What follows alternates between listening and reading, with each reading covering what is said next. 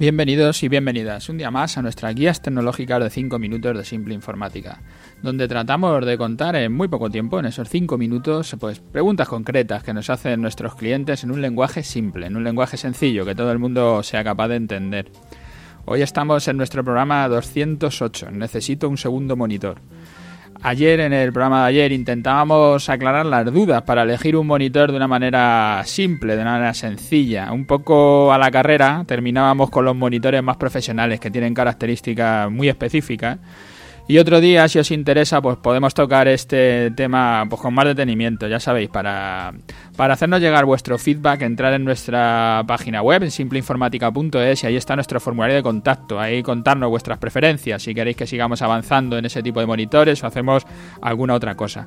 Hoy nos llama una clienta que quiere actualizar el monitor y que como siempre pues tenemos la misma conversación como decía ayer y acabamos diciéndole bueno que le recomendamos que los monitores cuanto más grande mejor. Y al final me sale una pregunta me parece muy interesante que, que hoy aclaro aquí. Me pregunta ¿y qué hago con el que tengo? el monitor que está usando pues la respuesta también es sencilla verdad usa los dos monitores Muchos de los ordenadores que tenemos tienen dos salidas de vídeo. Igual como en este caso, en el caso de esta clienta, pues tiene conectado su monitor en una salida analógica, una salida VGA, y tiene otras salidas, tiene DVI, tiene otras salidas para monitores. Los monitores que le recomendamos, todos los monitores modernos en general, casi todas las llevan, pues tendrán salidas analógicas, salidas digitales y tendrá siempre alguna conexión o HDMI o DVI, yo que sé, alguna conexión para que puedas conectarlo. Si tu ordenador es muy antiguo, eh, no sé, porque ya se te, ha, se te ha pasado de tiempo, ya decimos que nosotros las inversiones en los ordenadores cada cuatro años nos parece suficiente y habría que cambiarlo. Si estás siguiendo nuestro criterio, desde luego tienes un ordenador que te soportará los dos monitores. Pero como te digo, si tu ordenador es muy antiguo, que se te fue el momento de cambiarlo, pero lo estás aguantando por lo que sea y puedes seguir trabajando con él, y no tienes más salidas de vídeo que una o tienes alguna estropeada, yo que sé, siempre hay situaciones para conectar un segundo monitor eh, se puede conectar una, segunda tarjeta de vídeo y son muy baratas. Estamos hablando de tarjetas de vídeo que te pueden valer 20 o 30 euros en el caso del usuario de ofimática.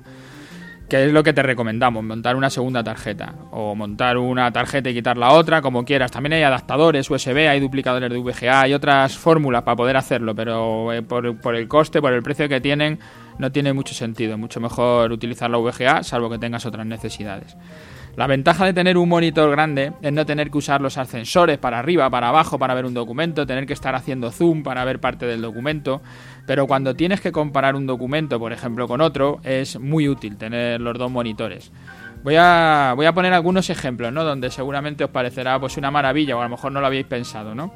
Para el usuario de ofimática, el usuario que, que, tiene o bien ofimática o ofimática un poco avanzada, el usuario este intermedio que decimos, que, utiliza fotografías o que tiene algún trabajo un poco más técnico.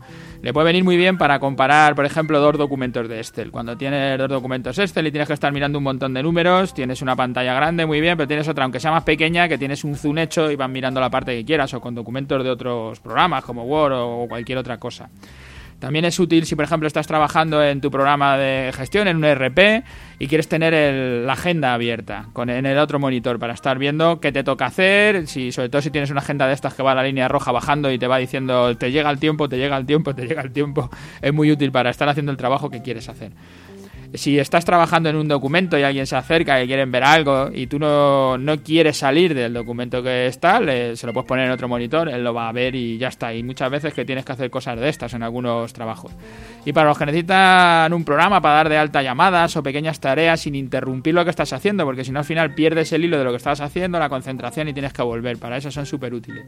Igual en los usuarios avanzados, fotógrafos, arquitectos, que con una pantalla de calidad tienen la imagen, los planos o lo que estén haciendo, si son ingenieros, diseñadores, es igual. Y en la otra tienen las paletas de los programas para poder trabajar sobre las paletas en una pantalla un poco peor y la buena la dejas para, para lo que estás haciendo, para lo que es tu trabajo igual en todas las situaciones de los de ofimática, por supuesto. Pues nada, si no habías pensado, eh, no habías pensado esto, pues vete pensando en comprar tu segunda pantalla y actualiza la que tienes. Mira las ofertas que te juntamos aquí en la nota del programa y así verás que no es, no es una de esas actualizaciones caras, es una, más bien es una de las actualizaciones baratas. No solemos leer las reseñas que nos dejáis en iTunes, pero hoy quiero leer una para que veáis que sí que las, que las tenemos en cuenta. Nos deja eh, Haltpo y dice muy muy práctico para cualquiera que quiera emprender un negocio online, pero incluso para un usuario normal. Sigue teniendo muchos temas aprovechables y la duración del podcast genial, muy fácil de escuchar.